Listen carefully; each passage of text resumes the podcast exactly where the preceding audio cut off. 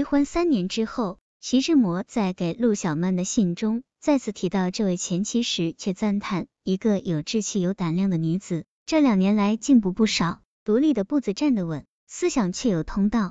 得到一个曾经无比嫌弃自己的男人的真心褒奖，是多么艰难的事。离婚之后，张幼仪的人生有了鲜花与掌声。上个月陪女友相亲，说起该男的种种状况，他一直微笑颔首。情况的急转直下，是从知道该男早年酷爱写诗开始。女友大惊，写诗？早说，写过诗的有几个人靠谱？哪个诗人的感情不是拿别人的情感当垫背的，一路练手过来？不要不要！说罢，拎包而逃，走老远还在咕噜，不靠谱不靠谱。当年张公权给徐申如写信，提议将自己的二妹张幼仪许配给其子徐志摩时，肯定没有被告知世人有风险，选择需谨慎。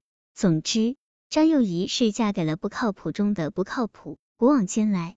婚姻状况差得过张幼仪的可能没几个。梁实秋曾描写徐志摩，他饮酒，酒量不红，适可而止；他划拳，出手敏捷而不咄咄逼人；他喜欢戏谑，从不出口伤人；他饮宴应酬，从不冷落任谁一个。但是，随和潇洒的诗人对待自己不爱的结发妻子，却冷漠残酷极了。徐志摩总对张幼仪说：“你懂什么？你能说什么？”飞往伦敦的飞机上，张幼仪因晕眩而呕吐。徐志摩嫌弃不已，你真是个乡下土包子。为了追求林徽因，徐志摩冷酷的要求离婚，完全不顾张幼仪已经怀孕。张幼仪说，有人因为打胎死掉，徐志摩答，还有人因为火车肇事死掉。难道你看到人家不坐火车了吗？张幼仪在德国生下二儿子彼得，身边没有一个人照顾。徐志摩却追到柏林，要求离婚。无爱之婚姻，忍无可忍；自由之偿还自由。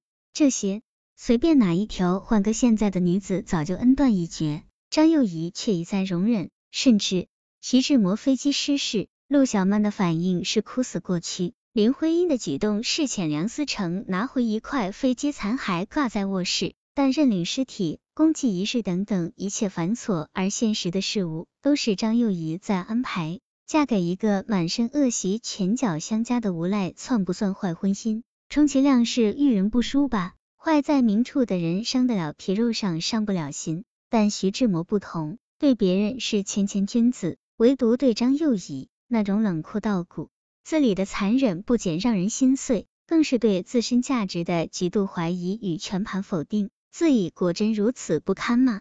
自己做什么都是错的吗？自己没有别的出路吗？同时代的女子，朱安一生坚守，把自己放低到大先生鲁迅的尘埃里，却始终没有开出花。蒋碧薇一再重选，在不同的男人身边重复同样的痛苦，却晚景凄清。陆小曼不断放纵，沉湎于鸦片与感情的迷幻，完全丧失独立生存能力。唯独张幼仪。这个当年被徐志摩讥讽为小脚与西服的女子，一边独自带着幼子在异国生活，一边进入德国培斯塔洛奇教育学院读书。虽然经历了二儿子彼得的夭折之痛，但离婚三年之后，徐志摩在给陆小曼的信中再次提到这位前妻时，却赞叹一个有志气、有胆量的女子，这两年来进步不少，独立的步子站得稳，思想却有通道。得到一个曾经无比嫌弃自己的男人的真心褒奖，是多么艰难的事。离婚之后，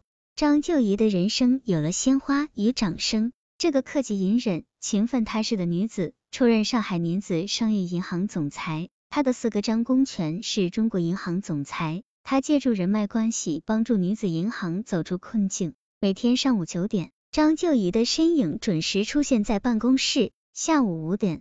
老师又来为他补习文学和古籍。离婚后的张幼仪简直像一出励志大剧，人生为她关上了婚姻的大门，却打开了事业的窗口。在金融业屡创佳绩，股票市场出手不凡，创立的云商时装公司还成为上海最高端生意最兴隆的时尚汇集地。陆小曼、唐英等等当时的名媛都在那做衣服，虽然他们的人生和他完全是两个方向。一九五三年，独自尽完上孝父母下抚儿子阿宽的职责之后，一位名叫素吉之的香港医生向张幼仪求婚，他征求儿子阿宽的意见。阿宽回信：母之已尽，母心已慰，谁为母事，谁办母事，母如得人，而请复试。曾经怎样的付出，才会赢得儿子在再婚的敏感问题上如此善解人意的支持？如果人生是一颗秀豆糖，张幼仪已经尝完了酸涩的外壳，开始感受甜蜜的味道。